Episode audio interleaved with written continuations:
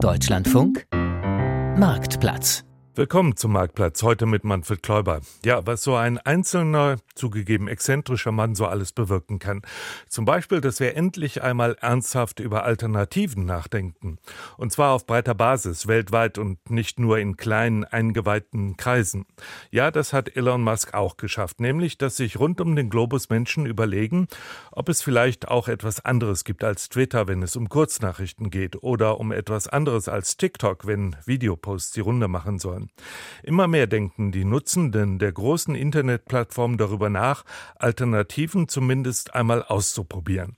Das soll also auch heute unser Thema sein. Anders sozial vernetzt. Alternativen zu TikTok, Facebook und Co. Und wie immer haben wir für Sie Fachleute zum Thema eingeladen, die Ihnen Rede und Antwort stehen. Das sind heute Markus Beckedahl. Er ist Netzaktivist und Gründer der Plattform netzpolitik.org in Berlin. Hallo, Herr Beckedahl. Hallo. Peter Welchering ist mit dabei. Er arbeitet als Fachjournalist für IT-Themen, hauptsächlich für den öffentlich-rechtlichen Rundfunk und natürlich auch für den Deutschlandfunk. Hallo. Moin nach Köln. Und Claudia Zotzmann-Koch. Sie ist Datenschutzexpertin und Autorin in Wien und betreibt auch die Mastodon-Instanz Literatur.social. Guten Morgen nach Wien. Hallo, schönen guten Morgen. Und wenn Sie mit uns über neue Social-Media-Angebote reden wollen, dann mischen Sie sich doch einfach ein. Der Marktplatz im Deutschlandfunk. Mischen Sie sich ein per Telefon 00800 4464 4464 oder schreiben Sie uns eine Mail marktplatz.deutschlandfunk.de. Also ich kann mich noch lebhaft an aufgeregte Diskussionen erinnern, als zum Beispiel Schulen einfach damit anfingen, die Kommunikation mit Schülerinnen und Schülern, den Eltern und dem Lehrkörper über WhatsApp zu organisieren, ohne jede Alternative zum kommerziellen Dienst des Facebook-Konzerns Meta überhaupt in Erwägung zu ziehen. Bei den Messengern, da hat sich der Unmut der Nutzerinnen und Nutzer über mangelnde Alternativen ziemlich früh breit gemacht und auch Veränderungen bewirkt. Tatsächlich gibt es in diesem Bereich mittlerweile ernstzunehmende zunehmende Konkurrenzangebote. Das ist bei anderen Social-Media-Diensten längst noch nicht so stark der Fall. Denn wer kennt schon Pixelfed oder Friendica? Eben noch nicht so viele Menschen wie TikTok oder Facebook. Und doch mausern sich langsam die vielen Angebote im sogenannten Fediversum. Carina Schröder gibt Ihnen einen Überblick. Wer Lena Simon nach Alternativen fragt zu den Social-Media-Plattformen und Kommunikationsdiensten der Tech-Giganten, der bekommt erst einmal eine überraschende Antwort. E-Mail. Denn die Technologie hinter dem E-Mail-Dienst hat offene Schnittstellen. Da können wir uns alle aussuchen, bei welchem Anbieter wir eigentlich selber sein wollen. Wir können aber auch alle anderen erreichen, die auch bei anderen Anbietern sind. Und wir können sogar umziehen, ohne dass wir unsere ganzen Kontakte verlieren. All das würden Nutzende auch im sogenannten Fediverse oder zu Deutsch Fediversum finden, sagt Lena Simon von der Datenschutzorganisation Digital Courage e.V. Das Kunstwort Fediversum setzt sich aus den Begriffen Föderation und Universum zusammen. Neu ist das Konzept dahinter nicht. Bereits 2008 wurde mit dem sozialen Netzwerk Identica zum Beispiel eine erste Alternative zu Twitter angeboten. So wie aktuell GNU Social und Mastodon. Ich kann mir auch aussuchen, bei wem möchte ich denn jetzt kommunizieren? Wo gefallen mir die Community-Regeln am besten? Dienste im Verdiversum werden nicht von einem Unternehmen oder Konzern angeboten, sondern von ganz unterschiedlichen Gruppen oder einzelnen Menschen.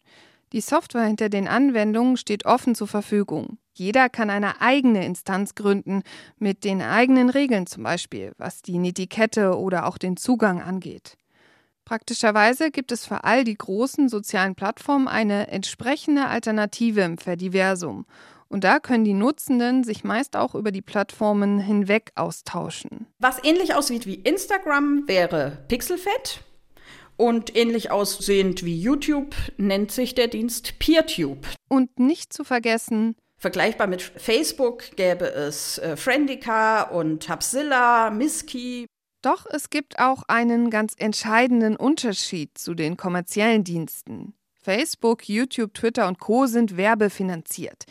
Sie leben also davon, dass die Menschen möglichst lange auf der Plattform verweilen, viel interagieren und sich möglichst viel Werbung ansehen. Dafür sorgen ja die eigens programmierten Algorithmen.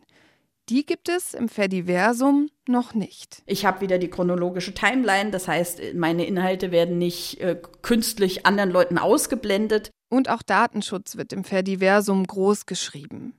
Hier werden keine Informationen über die Nutzenden gesammelt und an Werbekunden gegeben. Die Instanzen im Fediversum finanzieren sich meist selbst oder über Spenden oder sie nehmen einen geringen Geldbetrag als Nutzungsgebühr von ihrer Community. Doch bei allen Vorteilen gibt es auch ein großes Aber, den Lock-in-Effekt, sagt Martin Degeling, Informatiker bei der Stiftung Neue Verantwortung. Man benutzt halt immer am liebsten die Apps, die andere auch benutzen, weil es eben darum geht zu kommunizieren und um kommunizieren zu können, muss man auch andere erreichen können. Zum Vergleich, Mastodon hat rund 8 Millionen mehr oder weniger aktive Nutzende. Twitter noch immer über 200 Millionen. Und nicht anders sind die Verhältnisse bei den vielen anderen Alternativen. Noch können sie eben nicht ganz mit den Angeboten der Tech-Giganten mithalten. Ja, das war ein erster Überblick über das Fediversum. Was wir eben noch vergessen haben, als wir unsere Kontaktdaten übermittelt haben, ist natürlich eine Möglichkeit, mit uns über Social Media Accounts zu kommunizieren. Zugegeben, wir sind noch nicht bei Mastodon zum Beispiel aktiv, aber bei Twitter DLF-Umwelt. Da können Sie sich an dieser Sendung natürlich auch beteiligen. Aber ganz aktuell, Peter Welchring, müssen wir feststellen, dass es bei Twitter heute Nacht große Probleme gab. Die Plattform ist gestört gestört. Äh, wissen Sie, was da vorgefallen ist? Nein, nicht wirklich. Was ich herausbekommen habe, ist, dass so ab 2 Uhr in der Früh offensichtlich Ausfallmeldungen eingetroffen sind, bundesweit etwas über 300. Und die betrafen vor allen Dingen die Nutzer in den Gegenden von Bremen, München, Mannheim. Das heißt, es war nicht nur an einer Stelle verteilt. Das lässt auf Probleme mit dem Server schließen. Auch in den vergangenen Tagen gab es schon Probleme, etwa wenn Fotos eingebunden wurden, die etwas größer waren. Und dann gab es häufig Probleme, diese Tweets abzusetzen. Das könnte eben auch auf ein Serverproblem hindeuten. Aber mehr als ein Hindeuten ist es nicht. Twitter hat ja in der letzten Zeit ganz viele Probleme gehabt. Darüber wollen wir äh, gleich auch stärker reden und vor allen Dingen auch die Konsequenzen für alternative Angebote. Das Fediversum haben wir eben kurz vorgestellt. Frau Zotzmann-Koch, sind Sie eigentlich auch im Fediversum aktiv, wenn es darum geht, Social-Media-Dienste zu nutzen? Ähm, ja, natürlich. Also auch seit 2018 fast ausschließlich ähm, auf, also tatsächlich Mastodon, ja. Mhm. Mastodon ist ähm, so etwas ähnliches wie Twitter, also ein Kurznachrichtendienst, aber das Fediversum hat ja noch ganz viele andere Akt äh, Alternativen zu bieten. Markus Beckedahl, wie sieht es bei Ihnen aus? Sind Sie in anderen Diensten als zum Beispiel Facebook oder eben halt YouTube unterwegs?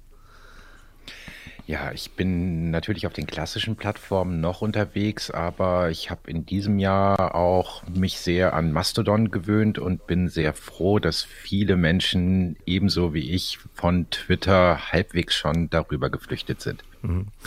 Ähm, wie unterscheiden sich denn jetzt die Angebote, Peter Welchering, äh, die man im Fediversum vorfindet, von den kommerziellen? Ist es nur die Werbung, dass ähm, äh, die Angebote meist werbefrei sind, weil sie eben halt anders finanziert sind? Oder gibt es da auch ganz markante, zum Beispiel auch technische Unterschiede? Also technische Unterschiede gibt es da auch, denn ich kann tatsächlich im Fediversum, wenn ich etwa PeerTube nutze, auch mit Nutzern auf Mastodon mehr oder weniger in Kontakt treten. Ich kann Mastodon natürlich nicht in vollem Umfang nutzen, aber es gibt da einen wesentlich größeren Austausch, als das bei den kommerziellen Plattformen überhaupt möglich und auch gewollt ist, weil eben ein gemeinsames Protokoll dem Ganzen zugrunde liegt. Das ist in der Tat ein Vorteil, sorgt aber auch manchmal für Verwirrung. Also ich bekomme immer wieder Anfragen äh, von tatsächlich von, von Hörerinnen und Hörern, die dann sagen, mein Gott, jetzt habe ich hier mal Peter Welchring eingegeben und jetzt finde ich dich viermal auf Mastodon. Davon ist dann tatsächlich nur ein Account mein Mastodon-Account, die anderen liegen dann eben auf Pixelfed oder PeerTube. Und da muss man dann noch so ein, so ein bisschen aufklären, also diese ähm, Interkonnektivität, die ist noch nicht überall so rum. Und es gibt natürlich auch in Richtung Datenschutz einen wesentlichen Unterschied, denn tatsächlich anders als bei den großen Internetkonzernen kann ich bisher zumindest das wird man sehen, wie sich das entwickelt, aber bisher ist das so. Bei allen Fidiversum-Diensten davon ausgehen, dass meine Daten nicht weiter erhoben, verarbeitet, nicht zu Profilen verdichtet werden. Und das erlaubt natürlich eine Kommunikation, die ein Stück freier sein kann. Mhm. Frau Zotzmann-Koch, was Peter Welchering gerade geschildert hat, das hört sich vielleicht für Außenstehende auch ein bisschen so an, als wenn das Fediversum zwar vielfältig und auch mit vielen Möglichkeiten ausgestattet ist, dass man sich aber doch äh, zumindest viel Zeit nehmen muss, um sich da zurechtzufinden. Ist das so? Mm, es ist auf jeden Fall eine Umstellung, wenn man jetzt äh, von den ähm, ja die letzten 15 Jahre vorherrschenden kommerziellen Netzwerken kommt, also auch gerade von den algorithmisch gesteuerten Netzwerken, wo uns ganz viele Entscheidungen einfach abgenommen wurden. Und äh, wenn Menschen jetzt dann in die Situation kommen, oh, ich muss mir einen, einen Server aussuchen, auf dem ich meinen Account machen, oh, ich muss mich jetzt hier äh, selber orientieren und äh, selber Leute suchen, denen ich folgen möchte, mir wird gar nichts vorgeschlagen ähm, ist das natürlich auch ein Zeichen davon, wie viel uns die letzten 10, 15 Jahre einfach aberzogen wurde an Selbstständigkeit im Netz. Mhm. Herr Beckedahl, das ist ja auch eine Strategie, die die äh, kommerziellen Dienste tatsächlich verfolgen, dass sie versuchen, die Leute so gut wie es geht hineinzuziehen in ihre Welt und sie dort auch zu behalten, indem sie es zum Beispiel sehr, sehr einfach machen. Ähm, ein anderer Aspekt ist auch, dass die Dienste meistens so groß sind, dass man da eben halt auch jeden erreicht. Ja, das ist äh, beides richtig. Auf der einen Seite besteht natürlich das Geschäftsmodell der großen Plattformen daraus, unsere Aufmerksamkeit so lange wie möglich zu binden, mit dem Ziel, dass wir möglichst viele Interaktionen dort hinterlassen, damit ziemlich viele Datenpunkte festlegen, die dann zu Profilen zusammengebaut äh, werden, um uns damit personalisierte Werbung ausstrahlen zu können. Und diese Alternativen haben diesen Druck nicht. Und deswegen haben sie auch weniger, ja, diese süchtig machenden Funktionen, die äh, wir unterbewusst wahrscheinlich nicht immer wahrnehmen, ähm, die halt diese großen Plattformen anbieten, um uns da bei Laune zu halten. Mhm. Diese ja, Funktionen, die einen äh, im System halten sollen, die werden ja oft auch, ähm, ich sag mal, verkürzt damit beschrieben, dass da bestimmte Algorithmen ähm, eingesetzt werden, die zum Beispiel Angebote steuern, die einem präsentiert werden. Peter Welchering, ähm, erklären Sie das nochmal, wie das bei den, bei den großen äh, Internetplattformen funktioniert und warum das bei äh, Angeboten im Fediversum zum Beispiel kein Problem ist, warum das dort nicht gemacht wird.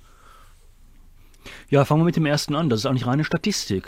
Es wird statistisch ermittelt, welche Angebote halten denn die Nutzerinnen und Nutzer am längsten tatsächlich auf der Plattform. Also bekommen diese Angebote, in dem Fall diese Tweets oder Posts, eben ein sehr hohes Ranking und werden verstärkt ausgespielt. Sie werden an möglichst viele Nutzerinnen und Nutzer weitergeleitet. Und das führt auch ein wenig dazu, dass vor allen Dingen sehr zugespitzte Formulierungen, sehr zugespitzte äh, Streitereien eben dann im Ranking relativ oben sind. Und der zweite Punkt ist, äh, alles, was ein Nutzer, eine Nutzerin eben in ihrer eigenen Meinung bestärkt, wird auch länger angesehen. Das hat man statistisch inzwischen eben auch mit dem Zusammenhang dargestellt. Und deshalb werden insbesondere Dinge, die dann der Position, die man letztlich auch über semantische Algorithmen errechnet, zugehörig sind, einfach auch länger eingespielt, bevorzugt eingespielt. Und auch das dient eben dazu, dass einfach die Nutzerinnen und Nutzer länger auf diesen Plattformen bleiben, weil dann eben zum einen mehr Werbung verkauft werden kann, zum anderen aber auch mehr Daten anfallen. Das ist insbesondere bei Facebook ganz wichtig, weil diese Datenpunkte dann eben zu Profilen verarbeitet werden und auch wieder verkauft werden. Und der zweite Punkt, die Anbieter im Fediversum machen das nicht, weil sie sich nicht über diese Quelle finanzieren. Das fällt also weg. Das hat da natürlich ein paar andere äh, Konsequenzen, über die wir auch nochmal diskutieren müssen. Äh, beispielsweise anfänglich war es bei einigen PeerTube-Instanzen immer etwas wackelig. Die fielen dann schon mal für ein paar Tage aus, weil die sagten, wir müssen jetzt mal Strom sparen und äh, die Server laufen auch nicht mehr durch und wir brauchen eure Spenden.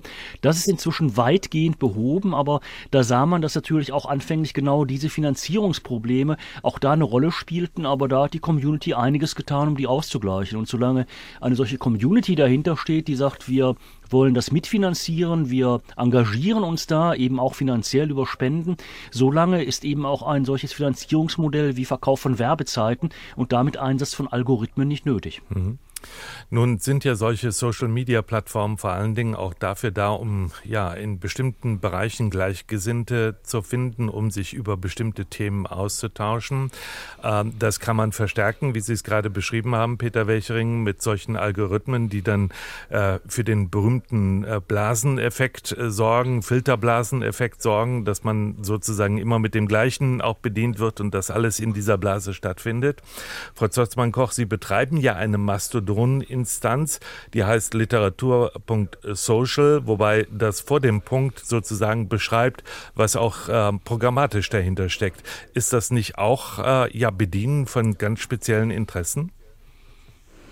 Ähm, ja, natürlich, aber dafür sind ja die einzelnen Mastodon-Instanzen oder grundsätzlich Fediverse-Instanzen auch da, dass man ähm, ja einzelne Server betreibt, die dann halt auch äh, Schwerpunkte setzen können. Also bei uns ist es jetzt Literatur, aber es gibt zum Beispiel auch regionale Instanzen wie Norden.social oder München oder Graz oder so, ähm, wo, es dann halt um lokale Interessen geht, was dann vielleicht für Betreiber von kleinen Cafés in, in der jeweiligen Stadt zum Beispiel interessant wäre, dort sich einen Account zu machen, um dort dann halt auch die lokale Zielgruppe anzusprechen. Ähm, oder eben, wie gesagt, thematische ähm, ja, Instanzen, wo man dann eben in der lokalen Timeline dieses Servers ähm, ja schwerpunktartig doch ähm, thematische ähm, ja, Posts dann auch findet und sich eben auch austauschen kann und eben halt auch Gleichgesinnte dort trifft. Mhm. Solche Instanzen, die da betrieben werden, jetzt ganz speziell bei Mastodon als Beispiel, die können sehr klein sein mit nur wenigen Nutzern, vielleicht äh, sogar nur mit einem oder zehn Nutzern. Es gibt aber auch sehr große ähm, Instanzen. Peter Welchering, wie kommen denn diese Instanzen zusammen, sodass sich für den Nutzer ja ein Gesamtangebot ergibt?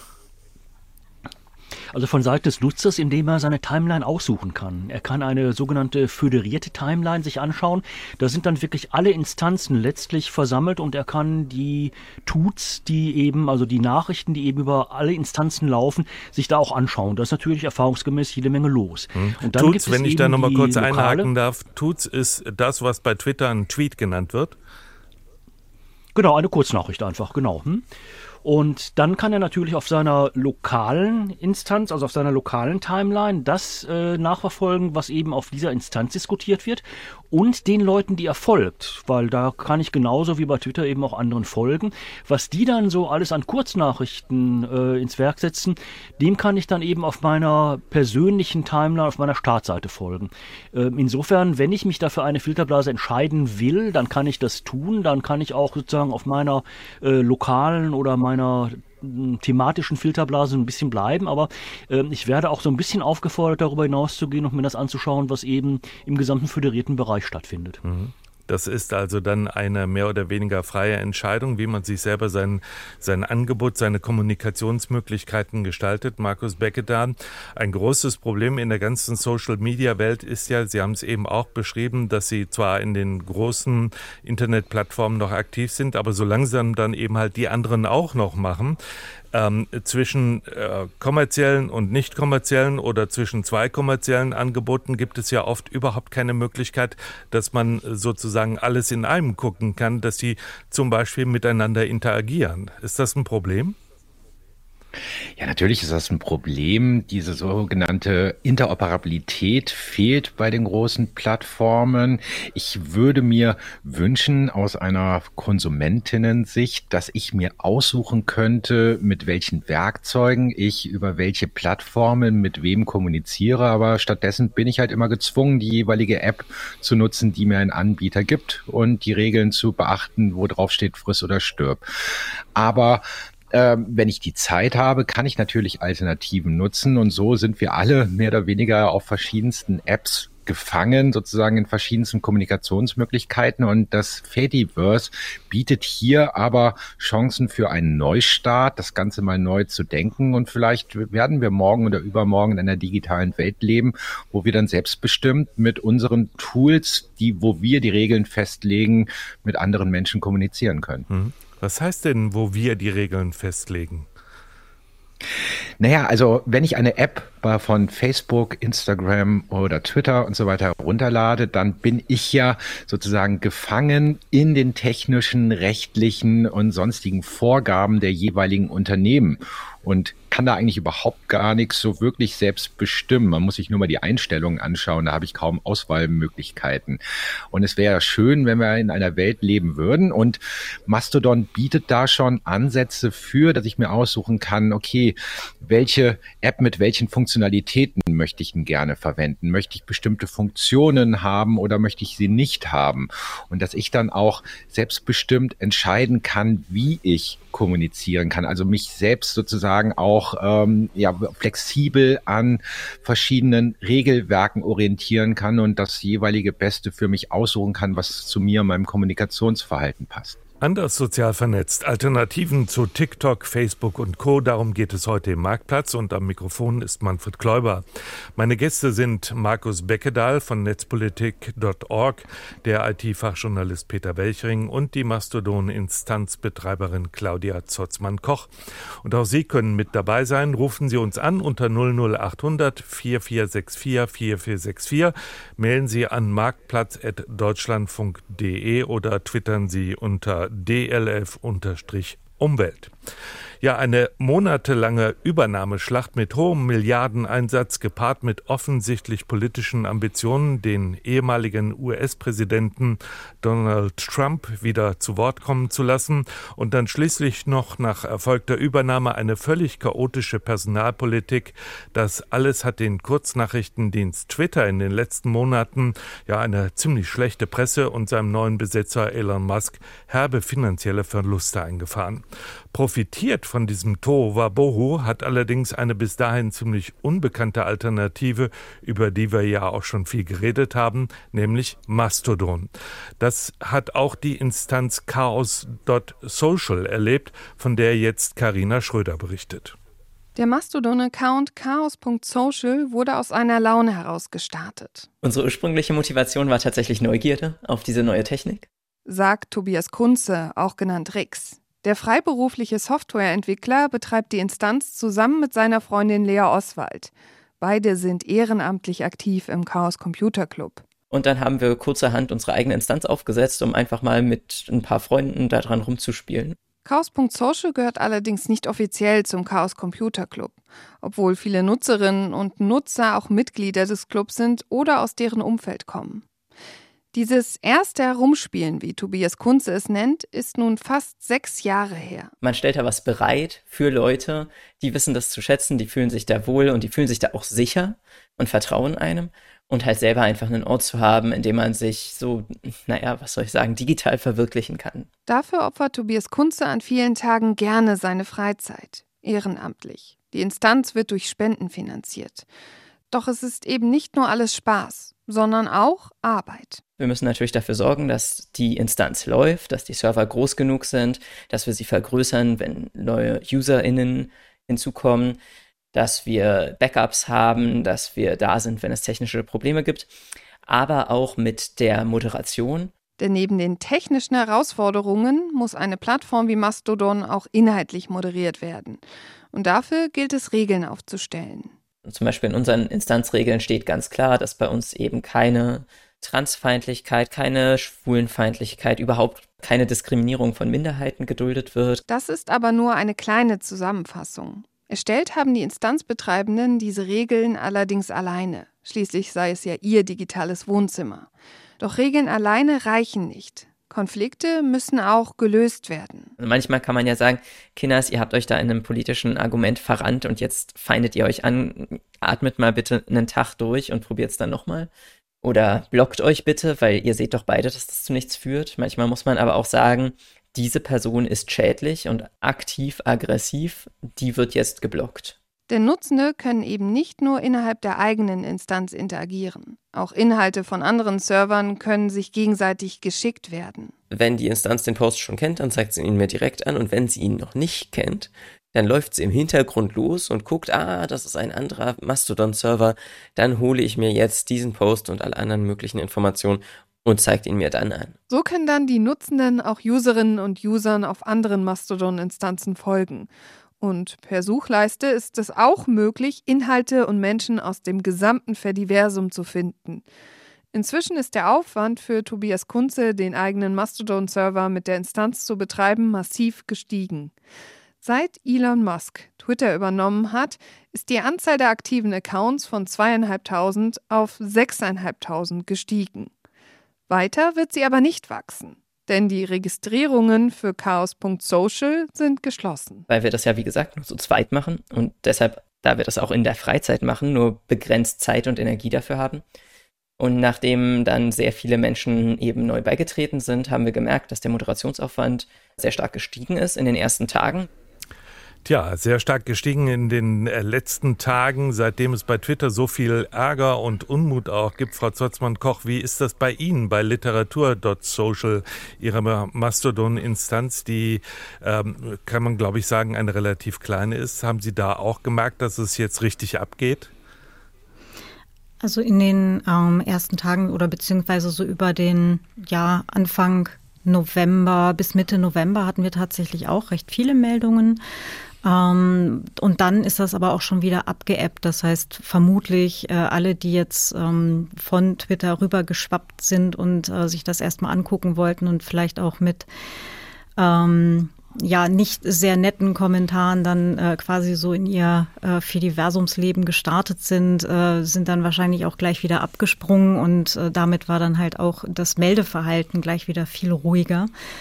Ähm, aber ansonsten, also jetzt momentan ist es eigentlich gerade wieder ganz ruhig. Wir haben bei uns ein Moderationsteam von drei Leuten und äh, betreiben tun wir es tatsächlich auch zu zweit. Ähm, wir sind aber auch deutlich kleiner als chaos.social, wo wir tatsächlich auch alle vorher unsere Accounts haben, äh, hatten, bevor wir dann unseren eigenen Server gestartet haben mhm. und ähm, ja, wo wir halt auch immer noch äh, gute Verbindungen haben. Mhm.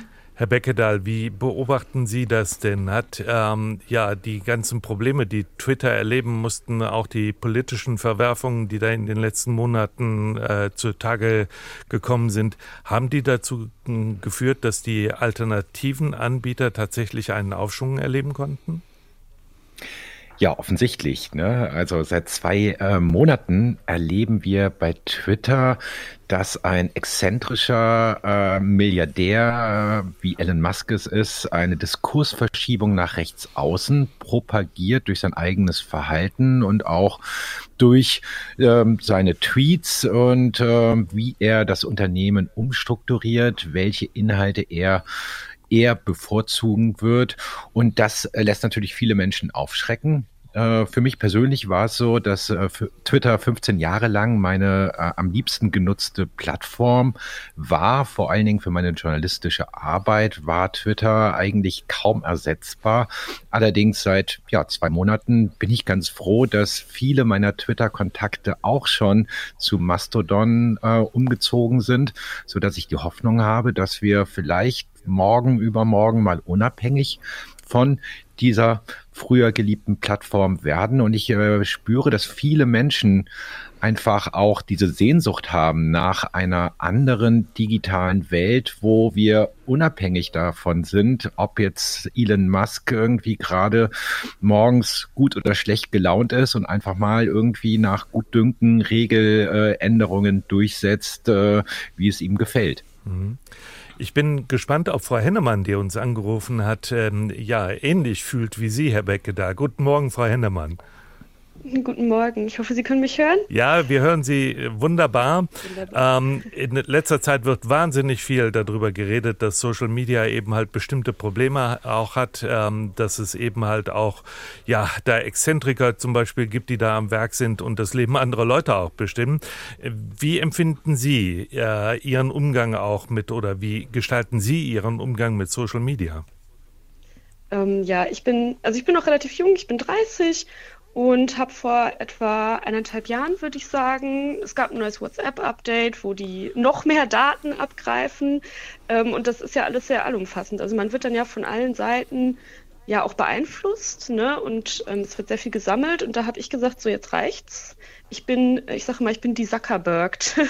also ich habe mich im Grunde genommen ähm, aus allem rausgezogen, aus WhatsApp, aus ähm, Instagram, aus Facebook, allem Und ähm, ich muss sagen, das war eigentlich ganz angenehm. Also am Anfang ist es manchmal noch passiert, dass dann Freunde in irgendeiner WhatsApp-Gruppe was geschrieben haben und ich saß dann, wenn wir uns getroffen haben, da und sag, na, worum geht's jetzt? Habe ich nicht mitbekommen.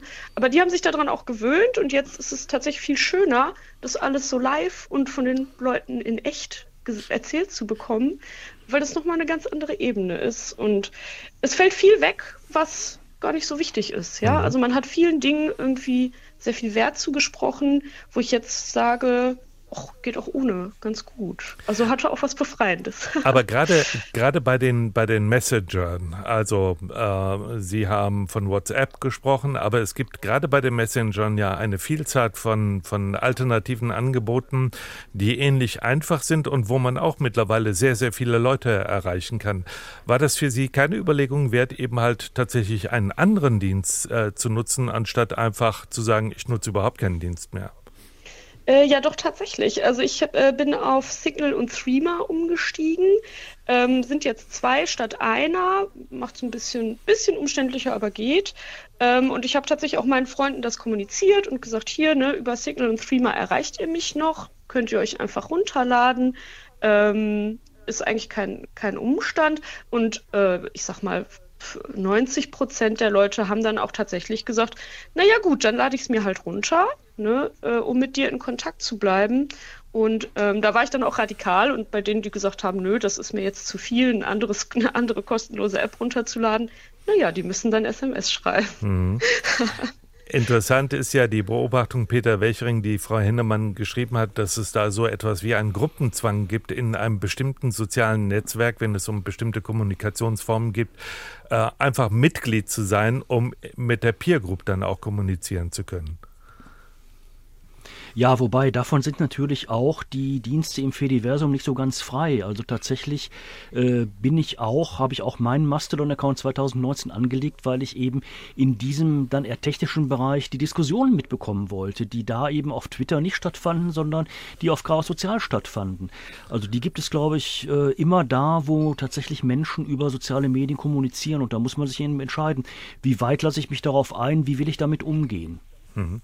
Herr Beckedahl, Kommunikationsmittel sind ja etwas, was man durchaus betrachten könnte als notwendige Dinge des täglichen Lebens. Also so etwas ja wie Infrastruktur oder zumindest ähm, äh, wichtig für uns alle. Und wenn man sich das äh, ein ganz altes Kommunikationsmittel anguckt, Telefon, das ist international über alle Anbieter hinweg sozusagen reguliert. Da gibt es einheitliche Spielregeln, die dazu auch führen, dass man von jedem Telefon praktisch jedes andere Telefon anrufen kann. Warum findet das im ganzen Social-Media-Bereich, das ja wesentlich auf Kommuniz äh, Kommunikation abzielt, nicht statt? Ja, das sind, äh, das findet nicht statt, weil da rein kommerzielle äh, Interessen entgegenstehen. Also jede Plattform, jede kommerzielle Plattform versucht sich so gut wie möglich abzusichern und abzuschotten gegenüber Konkurrenten. Das führt auch teilweise dazu, dass wenn man äh, Links auf andere äh, Plattformen postet, sozusagen, dass die dann vielleicht nicht ganz so sichtbar sind wie andere Inhalte ohne diese Links.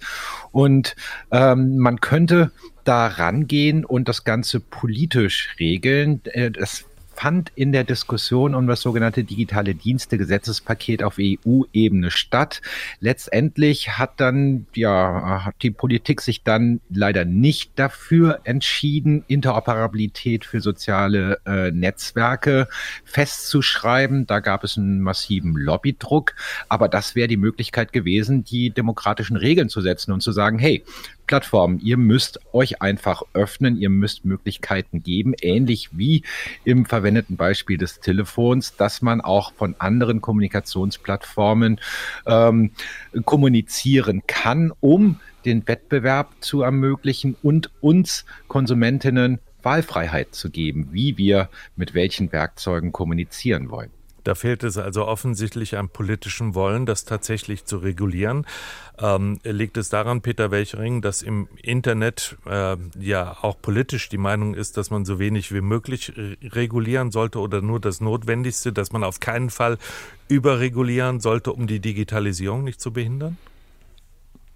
Ja, das dachte ich auch mal eine Zeit, aber die Diskussion vor allen Dingen in Brüssel, als tatsächlich dann über Interoperabilität und auch Standards dafür diskutiert wurde, die haben ja eine etwas andere Diskussionsperspektive eröffnet. Denn tatsächlich ging es dann auch von dieser technischen Diskussion, auch von dieser Diskussion, welche Standards würden dann unter Umständen ausgegrenzt oder wie kann man Standards dann auch aufeinander abstimmen, ging es wirklich weg in die Richtung, dass eben die großen Internetkonzerne einfach durchsetzen wollten, wir wollen diese Interoperabilität nicht haben, weil sie unserem Geschäftsinteresse eben nicht dient. Und da muss man ganz klar sehen, der Lobbyismus dieser, dieser vor allen Dingen fünf Großen, es, gibt noch ein paar mehr, die auch mitgemacht haben, aber die waren sehr, sehr stark beteiligt, der hat dann dazu geführt, dass eben auf EU-Ebene die Politik gesagt hat, gut, das wird jetzt alles so schwierig und das wird jetzt alles so verkompliziert, dann äh, begnügen wir uns mit dem, was wir bisher haben und packen das erstmal wieder ein. Also ich glaube, der Lobbyismus hat da eine stärkere Funktion als tatsächlich äh, die Ansage im Internet soll doch alles möglichst frei und äh, möglichst nur dann standardisiert sein, wenn wir ohne Standards nicht mehr auskommen. Mhm. Wenn wir jetzt nochmal über die Alternativen, die zum Beispiel im Fediversum geboten werden, reden und über die ich sag mal, auch Verantwortung, die dahinter steckt. Äh, Frau Zurzmann-Koch, Sie betreiben ja solch eine Mastodon-Instanz und ähm, das machen Sie nicht, um damit Gewinn zu erzielen, also äh, daraus Ihren Lebensunterhalt zu bestreiten. Inwieweit ähm, fühlen Sie sich denn durch zum Beispiel Regulierung, aber auch Verpflichtungen äh, gesetzlicher Art ja eingeengt oder belastet? Ähm, also belastet jetzt tatsächlich gar nicht. Das ist äh, einfach ein, ein Regelwerk, innerhalb dessen ähm, wir spielen, weil wir halt Teil dieser Gesellschaft sind und einfach einen Raum eröffnen oder ermöglichen für Menschen, sich auszutauschen. Also das ist jetzt für mich jetzt nicht anders, als würden wir zum Beispiel äh, ein, ein Lokal betreiben oder so. Da gibt es dann halt auch einfach Regeln, an die man sich gesellschaftlich zu halten hat. Ähm, ich halte Regeln auch grundsätzlich für eine sehr sinnvolle und notwendige ähm, Einrichtung, damit wir überhaupt zu einem gesellschaftlichen Diskurs kommen können. Und ähm, damit dann eben nicht so Sachen passieren, wie wir es jetzt halt gerade eben auch auf Twitter gerade sehen, wo nahezu regelfrei alles durcheinander läuft und äh, sich dann eben rechte Hate Speech und so weiter durchsetzen und dass es da eben Regeln dagegen gibt, ähm, das hat schon alles seinen guten Grund. Mhm. Ähm, was mir nicht ganz einleuchtet, Markus Beckedahl, ist, es gibt diese Alternativen. Diese Alternativen sind frei verfügbar. Das heißt also, jeder könnte sich eigentlich äh, dran machen und sich seine Social-Media-Dienste nach seinem freien Willen gestalten, weil es ja eben halt Angebote gibt. Ähm, aber es passiert nicht. Was sind denn die Hemmschuhe, damit sich Leute trauen, eben halt tatsächlich aus den großen Netzwerken auszusteigen und zu sagen, okay, ich gucke mal die kleinen Alternativen an?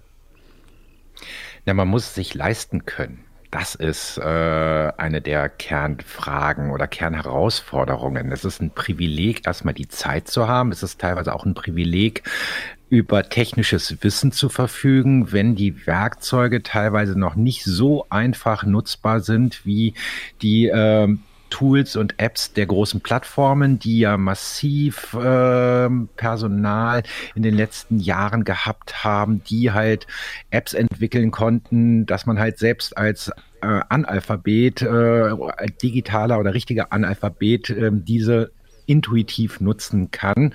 Und das ist so eine der großen Herausforderungen, vor der das Fediverse auf jeden Fall steht. Wie schaffen wir es, dass dort einfach zu nutzende Kommunikationswerkzeuge entstehen? Das basiert im Moment fast ausschließlich auf ehrenamtlicher Arbeit. Das ist erstmal eine großartige Sache. Da sollten wir uns viel mehr bei allen Ehrenamtlerinnen bedanken. Ähm, wir sollten auch das digitale Ehrenamt stärken. Aber das ist halt nur eine Debatte. Das andere ist halt, ähm, dass äh, Netzwerke dadurch so wertvoll sind für uns, dass viele Menschen dort ähm, kommunizieren. Und je mehr Menschen irgendwo aktiv sind, umso wertvoller wird von uns eine Plattform gehalten. Und das führt wiederum zu den sogenannten Login-Effekten. Wir fühlen uns dann auf Plattformen, die wir eigentlich nicht nutzen wollen, ein bisschen gefangen, weil da sind halt andere Kommunikationspartnerinnen. Das ist eigentlich auch einer der Kernerfolge von WhatsApp, sozusagen, obwohl sehr viele Menschen Bauchschmerzen haben, WhatsApp zu nutzen. Sie glauben, dass man nicht so einfach zu Alternativen wechseln könnte, die es da gibt, mit Signal, mit Threema, mit anderen Alternativen, weil ja doch die meisten anderen Kommunikationspartnerinnen auf WhatsApp sind. Und diese Kombination, die ja, damit müssen wir halt umgehen. Und das ist aber auch der Grund, warum, sagen wir mal, jetzt nicht alle irgendwie freudestrahlend ins Fediverse zu den Alternativen rüberwechseln, weil sie stellen dann fest, oh, ja, aber meine Hauptkommunikationspartner sind immer noch drüben, also gehe ich mal wieder zurück. Oder diese ganzen Tools, die sind mir gerade ein bisschen zu kompliziert. Ich habe keine Zeit, mich da reinzuarbeiten. Ich weiß jetzt intuitiv, wie ich die Instagram oder ähm, äh, ähm, Twitter-App nutzen kann und gehe dann wieder zurück oder bleiben erst da. Herr Schröter hat uns angerufen. Guten Morgen. Guten Morgen in die Runde. Schöne Sendung ist das. Ich freue mich. Höre Prima. Herr Schröter, was ist Ihr Input in diese Sendung? Ja, dass, äh, dass ich eigentlich sehe, dass äh, die, die, die großen Sender und auch die privaten Sender ähm, immer auch den, auf den Webseiten schreiben sie oder auch äh, äh, in Wort und Schrift. Wir, wir, sie können uns erreichen unter, mit Facebook, mit Twitter und dann wird das so ein bisschen monopolisiert. Man bietet eigentlich nur äh, was an und hat keine Alternativen. Und wie es jetzt gerade in der Sendung rüberkam, es gibt ja doch Alternativen, Gott sei Dank. Früher war es vielleicht auch nur ein Browser, jetzt gibt es mehrere Browser. Und so ist es auch mit Facebook und Co. Und ich fände es schön, wenn ja, zumindest die Großen, die das noch so ein bisschen halten, sie erreichen uns unter oder mit Twitter und Facebook, wenn man da vielleicht eine Alternative bringt, die ein bisschen kleiner ist und auch man da sieht, hat man da ein bisschen Feedback, wird mich da eine Streuung, würde ich mich freuen drüber und dann mhm. zu guter Letzt ähm, die Leute, die dann auf, auf, auf, die, auf die Sender zukommen, das sind, ähm, das, das ist ja messbar, auch wenn es bei den kleineren Mitbewerbern ist. Ich kann aber durchaus äh, da erreichbar sein, auch über die anderen Kanäle. Und die Endnutzer, wie die miteinander kommunizieren, das ist natürlich dann wieder, ja, du hast äh, äh, Trema, du hast äh, äh, die anderen. Ähm, die müssen ja irgendwie auch kommunizieren. Ja, also eine breite mhm. Streuung ist da. Mhm. Ähm, das schließt ja an an das, was Herr Beckedahl gesagt hat, nämlich, dass die großen Plattformen, die können das Kraft ihres, äh, vor allen Dingen ihrer Finanzkraft organisieren, dass da viele Menschen sozusagen in die Dienste reinkommen. Bei den Alternativen ist es schwieriger. Nun gibt es auch, ausgelöst durch die Twitter-Krise, quasi eine verstärkte Berichterstattung über die Alternativen. Wir machen hier so eine Sendung. Peter Welchering, reicht das aus, um diese Dienste größer zu machen und diesen Lock-in-Effekt, der auch eben beschrieben ist, ähm, zu überwinden, sodass die Alternativen tatsächlich auch eine Chance haben, dass da genügend Leute sich finden, die da reinkommen? Also es wird die Zukunft weisen, aber nach allem, was ich bisher so mitbekommen und erfahren habe, nee, das reicht überhaupt nicht aus. Und da ist auch noch sehr, auf sehr, sehr vielen Ebenen sehr viel zu tun. Eine Ebene wird sicherlich sein, dass die Anbieter im Fediversum auch ein Stück benutzerfreundlicher werden. Also beispielsweise, äh, dass man sich sehr viel einfacher einfach so einen Account zulegen kann. Etwa bei Chaos Sozial, die im Augenblick ja so einen Aufnahmestopp haben, war es vorher so, dass man eine Einladung brauchte. Das hat einige auch aus meinem Bekanntenkreis dann durchaus abgeschreckt. Die wollten ja nicht erst eingeladen werden müssen, um sich so einen Account zuzulegen. Auf der anderen Seite wurden dann manchmal technische Diskussionen geführt, wo es eigentlich nur um eine Benutzeroberfläche und deren Anwendung ging. Auch das kann man sicherlich einfacher machen. Und ein ganz, ganz großer Bereich für mich ist, dass eigentlich öffentlich-rechtlicher Rundfunk und Fidiversum-Dienste Verbündete sind, weil sie eine Kommunikation wollen, die tatsächlich zum Gemeinwesen beiträgt, zur Meinungsbildung und das möglichst eben um Manipulation nach auszuschließen, nicht zuzulassen. Und da tut sich im Augenblick auch noch zu wenig. Aber da haben die ersten Diskussionen tatsächlich angefangen. Also verglichen mit der Situation, sagen wir mal, von vor einem Jahr, wird ja eben auch in den Anstalten sehr viel mehr darüber diskutiert. Anders sozial vernetzt, Alternativen zu TikTok, Facebook und Co. Darüber diskutieren wir heute im Marktplatz. Ich bin Manfred Kläuber und Ihre Fragen beantworten Markus Beckedahl von netzpolitik.org, der IT-Fachjournalist Peter Welchering und die Mastodon-Instanzbetreiberin Claudia Zotzmann-Koch.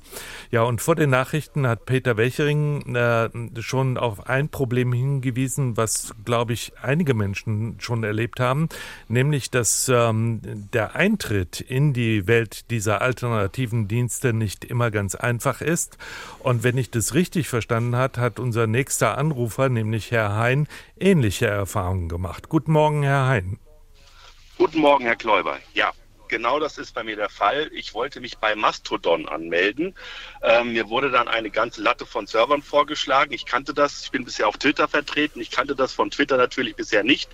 Ähm, und die meisten Server haben von ihrem Themengebiet überhaupt nicht zu mir gepasst. Ich bin Rechtsanwalt und Strafverteidiger und äh, twittere ganz gerne äh, über meinen Beruf und über das, was ich so mache, auch über allgemeine Themen, auch über andere Urteile. Ja, ich habe dann einfach einen neutral äh, klingenden Server genommen, der hieß lr.sh oder so ähnlich.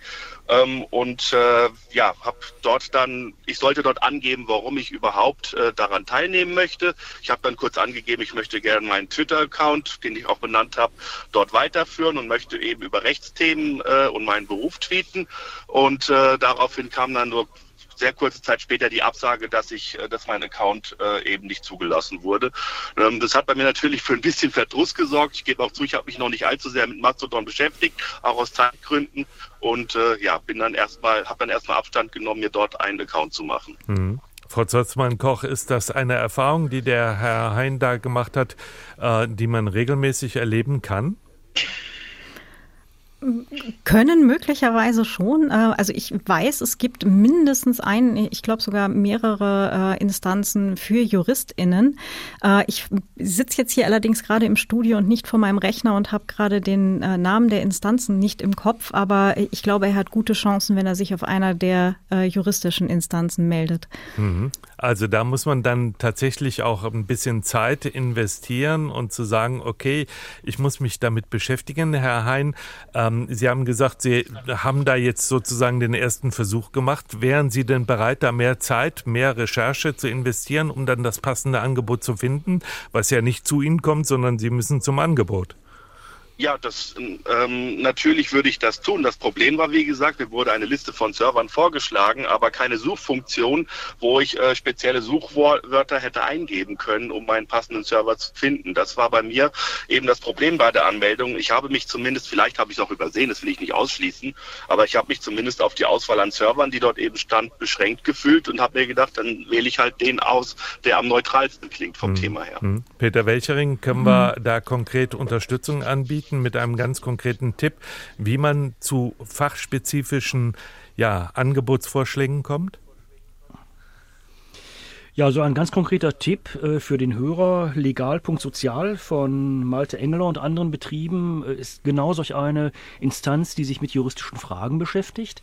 Das Problem, das darüber hinausgeht, ist tatsächlich, wenn man sich durchhangelt durch äh, solche Suchhilfen wie Instances oder so, bekommt man in der Regel nicht so die passenden Ergebnisse, wie man sie von Suchmaschinen gewohnt ist. Und da muss tatsächlich noch einiges nachgearbeitet werden. Das ist aber auch bisher einfach ein Ressourcenproblem, weil in diesem gesamten Bereich eben bisher auch kein, kein wirkliches Geschäftsmodell zugrunde liegt. Also da ist die Community bisher aus, aus vielen Gründen, aus nachvollziehbaren Gründen auch äh, etwas zu zurückhaltend. Mhm. Wir haben ja eben schon drüber gesprochen, Herr Beckedahl. Sie haben den Vorschlag gemacht, dass da mehr Unterstützung auch da sein muss. Ähm, solche ganzen technischen Probleme, aber auch die Probleme des Zugangs überhaupt zu den Diensten. Wie findet man das passende Angebot? Was muss man technisch tun? Wie kann man es vereinfachen, standardisieren? Muss da sozusagen aus der öffentlichen Hand mehr getan werden? Ja, also ich würde mich freuen, wenn die Politik das Thema Infrastrukturvielfalt mehr als öffentliche Daseinsvorsorge begreifen würde.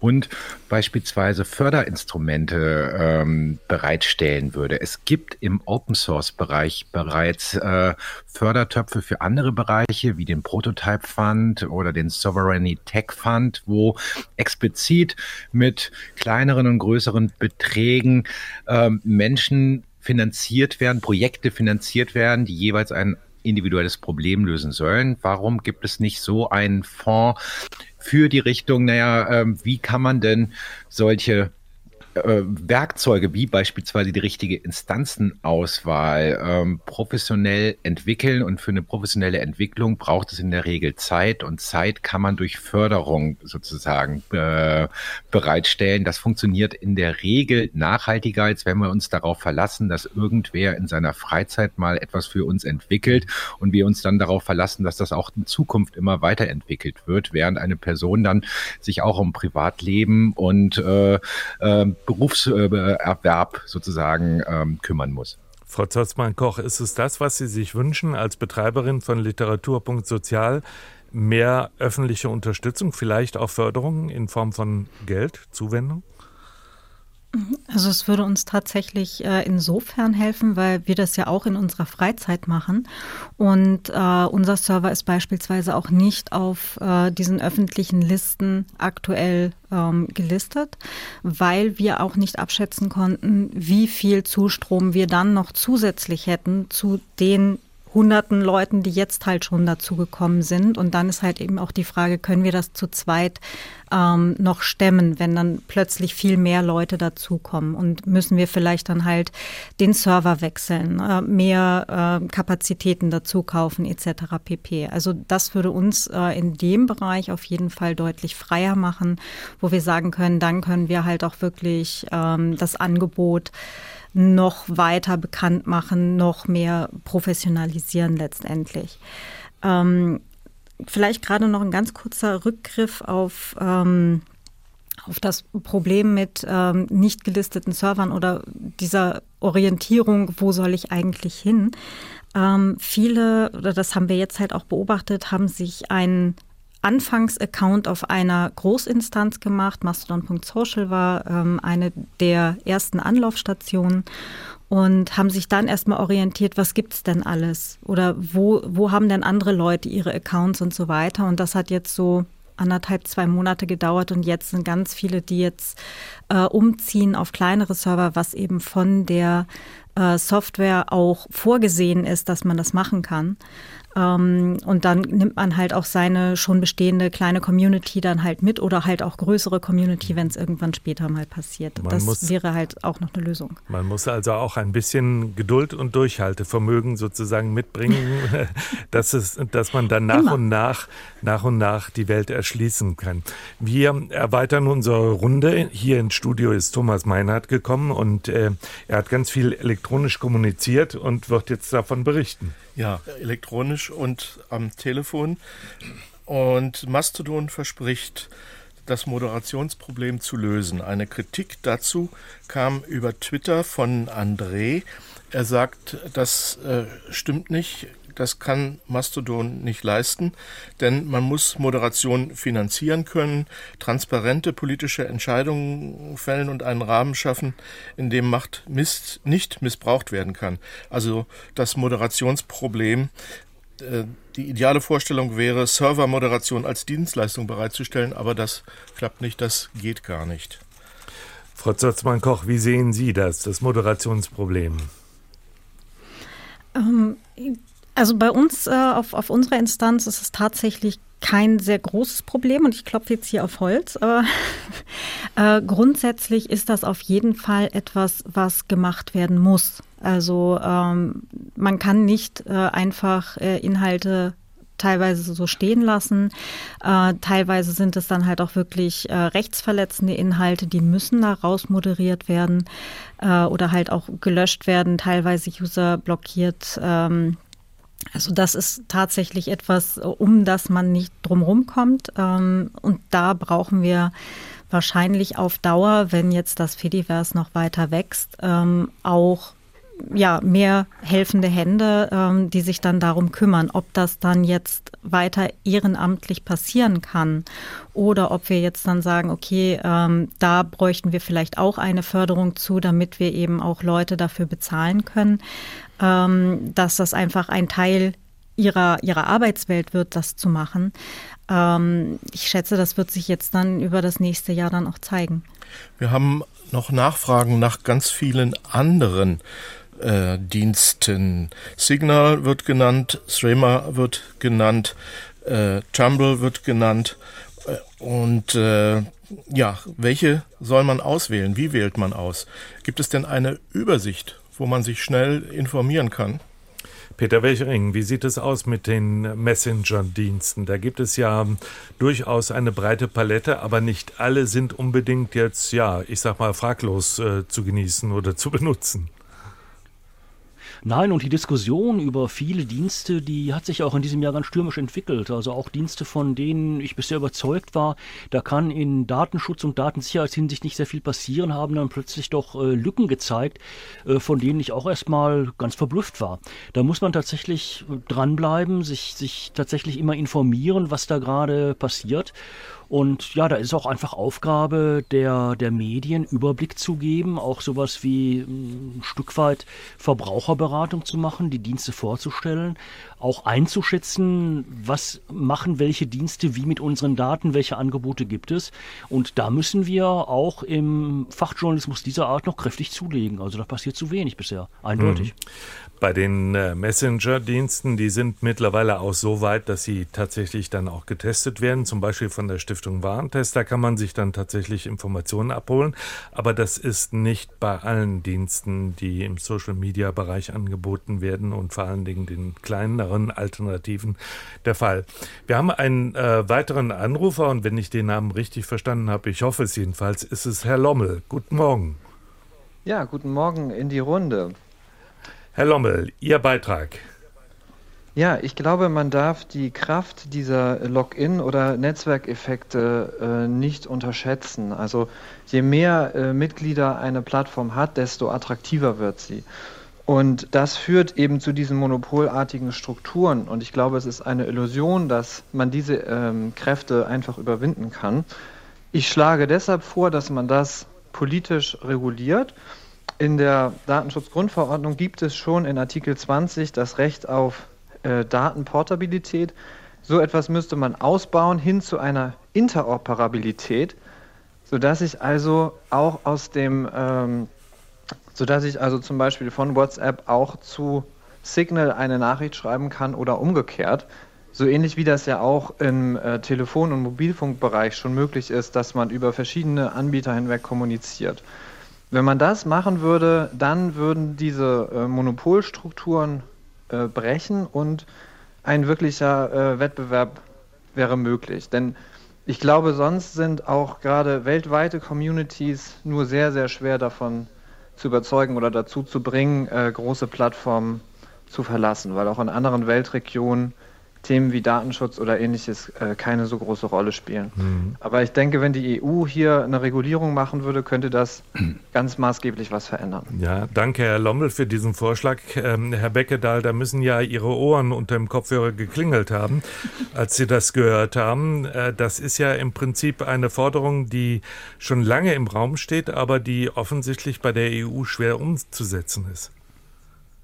Naja, im digitale äh, Märktegesetz, das im Rahmen des digitale Dienstegesetzespakets in diesem Jahr beschlossen wurde, steht ja explizit die Klausel drin, dass äh, Gatekeeper, also sehr marktdominante äh, Messenger-Dienste, sich öffnen müssen für Wettbewerber, ähm, also Interoperabilität gewährleisten müssen durch eine Standardisierung. Ähm, das macht genau das, was ähm, gewünscht wurde von meinem Vorredner, ähm, dass zumindest im Moment iMessage und WhatsApp sich öffnen müssen.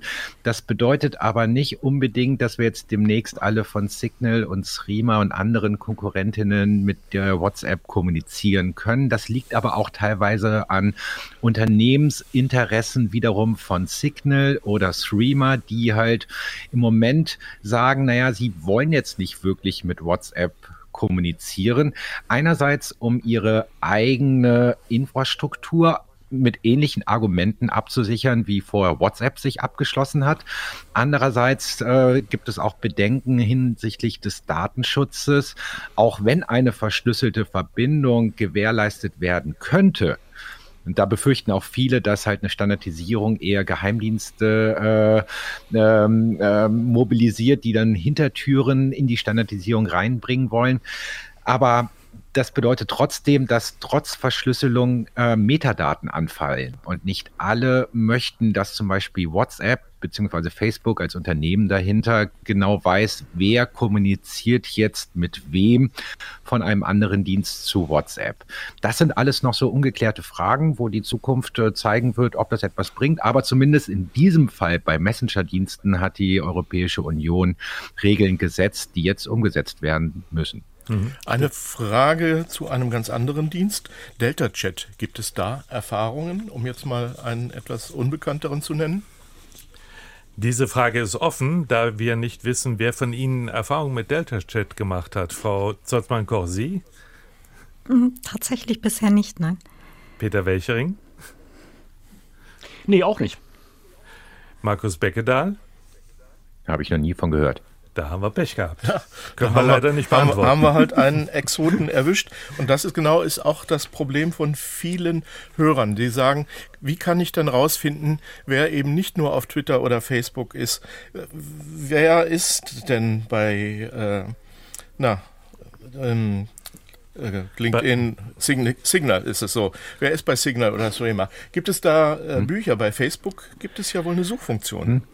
Markus Becker da? Nee, also bei, bei Signal ist es sehr einfach. Äh, wenn man sich erstmal Signal äh, installiert hat, dann checkt Signal automatisiert, welcher von den ganzen Kontakten im eigenen Adressbuch auch Signal hat. Und man kann dann sehr unkompliziert, ohne rumsuchen, mit den Personen kommunizieren. Das ist derselbe Mechanismus, den auch WhatsApp eingebaut hat. Und der ist datensicher? Ja, also ich vertraue in diesem Fall Signal. Ähm, es ist, sagen wir mal, eine technisch-philosophische Grundsatzdebatte, äh, ob man das als datensicher definieren kann, weil das Telefonnetz genutzt wird. Und es gibt halt, sagen wir mal, auch Menschen, die komplett Signal ablehnen, weil ähm, für den Abgleich sozusagen, ob eine andere Person ähm, auch Signal nutzt, fallen Verbindungsdaten an. Ähm, ich persönlich halte das für, ähm, ja, für notwendig für diese okay. einfache Nutzung und deswegen kann ich es empfehlen. Können Sie empfehlen. Was empfehlen Sie für jüngere Hörer? Wir haben ja die Erfahrung, dass schon 9, 10, 11-Jährige das Smartphone ständig nutzen. In Schulklassen gibt es oft eine ganze Klassengruppe. Was empfehlen die Experten für Schulklassen, deren Eltern? Peter Wechering, das ist ja das Beispiel, was ich äh, ganz zu Anfang auch gebracht habe, dass man eben halt ja äh, in größeren Gruppen teilweise eben halt über verschiedene Interessen hinweg äh, Kommunikation organisieren will. WhatsApp wurde stark genutzt, das lässt nach. Gibt es da tatsächlich eben halt besondere Dienste, die, auf die man zugreifen kann, die dann auch ähm, beim Datenschutzbeauftragten oder der Beauftragten auf jeden Fall durchgehen? Einige Schulen sind tatsächlich zu Signal oder Streamer, andere auch zu Wire übergegangen. Es gab dann auch ähm, Angebote wie von Brabbler, die dann in einigen wenigen Fällen genutzt wurden.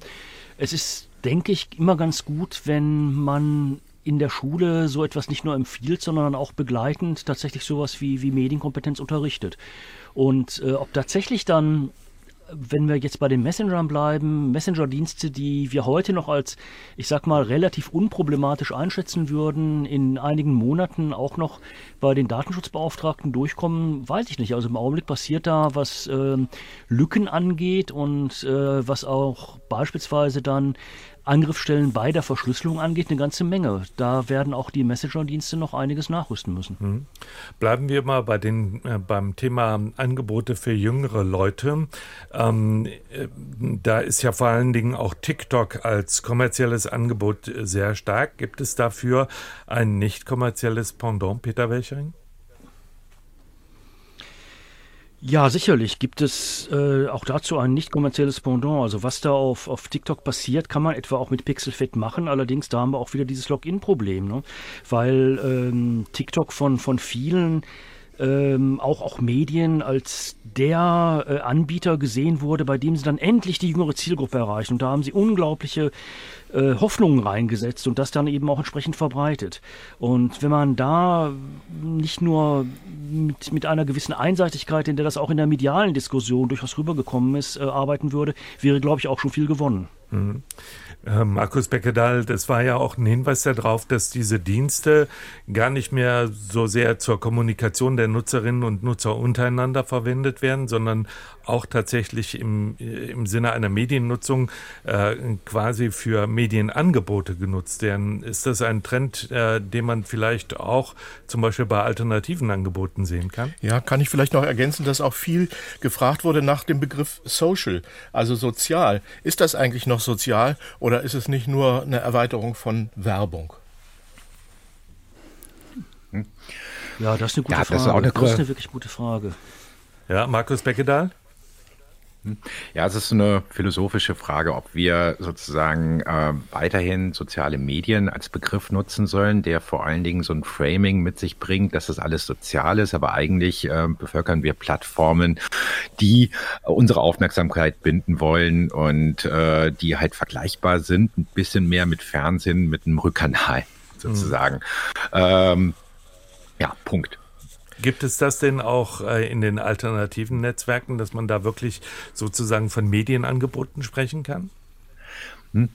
Ähm, ja, also erstmal sagen wir mal, diese alternativen Angebote wie Mastodon, die stellen das Soziale ja mehr in den Vordergrund, weil Menschen dort sich mehr vernetzen wollen und können und ähm, ähnlich wie früher in Foren thematisch miteinander sich austauschen können. Äh, um auf die andere Frage einzugehen, ich würde mir wünschen, wenn zum Beispiel mehr Medienangebote dort auch vertreten wären weil ich glaube, es wird den Wert dieser Plattformen steigern. Es ist für alle Medien eigentlich selbstverständlich, auf den großen kommerziellen Plattformen aktiv zu sein. Der Deutschlandfunk ist sicherlich wahrscheinlich auch auf TikTok. Äh, auf jeden Fall ist der Deutschlandfunk auf Facebook und auf Twitter. Ich bin mir jetzt unsicher, ob der Deutschlandfunk mit seinen ganzen Unterangeboten auch schon im Master, bei Mastodon aktiv ist. Wenn nicht, würde ich mir das wünschen, dass gerade die öffentlich-rechtlichen Anstalten hier vorausgehen und quasi ihren Auftrag auch ins äh, Fediverse erweitern. Es, Der Wunsch ist angekommen ja. und wir geben ihn weiter. Wir haben noch Zeit für eine Frage. Ja, und es ist, wird immer schwieriger, alles genau zu verfolgen. Es ist bei den Diensten so gelaufen, dass sie vielfach klein angefangen haben, dann wurden sie groß und dann haben sie viele andere aufgekauft, weil das die Macht des Geldes der Großkonzerne eben sehr, sehr groß ist. Steht das auch in der kommenden Entwicklung zu befürchten, dass die Konzentration über das Geld wieder zunimmt? Mit einer kurzen Antwort oder mit der Bitte um eine kurze Antwort, Peter Welchering, gibt es Konzentration im Bereich eben halt der alternativen Angebote? Also es gibt tatsächlich die ersten Projekte, über die auch Unternehmen diskutieren, ob sie nicht beispielsweise auch einfach eine Mastodon-Instanz aufmachen, weil sie sich an die Hausregeln der anderen so nicht halten wollen und weil sie darüber auch ein Geschäftsfeld sehen. Und wenn sich das weiterentwickelt, dann könnte das eine kritische Entwicklung werden. Aber das kann ich im Augenblick noch überhaupt nicht abschätzen. Das war der Marktplatz. Heute über Mastodon, Friendica, Pixelfed und den vielen anderen alternativen Social-Media-Diensten. Ihre Fragen dazu haben der Netzaktivist Markus Beckedahl, der IT-Fachjournalist Peter Welchering und die Datenschutzexpertin Claudia Zotzmann-Koch beantwortet. Kommen Sie gut ins neue Jahr. Das wünscht Ihnen Manfred Kläuber.